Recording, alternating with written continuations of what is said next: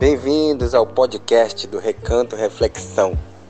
Faz bem, me chamo Ed Lúcio, sou integrante do grupo Samba Novo, que você pode acompanhar pelas redes sociais no arroba Samba Novo Oficial.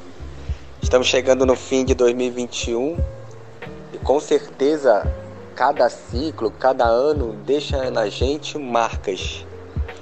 Essas marcas podem trazer uma série de reflexões para a nossa vida e também muitos aprendizados.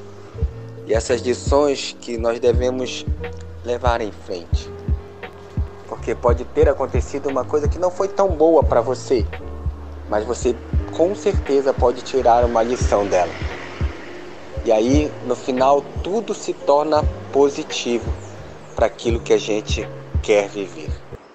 Então, feche seus olhos eu te convido para fazer essa oração de que a gente possa ter a graça de aprender cada dia mais, aprender sempre com esse nosso Senhor que vai trazer a esperança, vem trazer uma fé para a nossa vida, que vem nos animar a cada momento.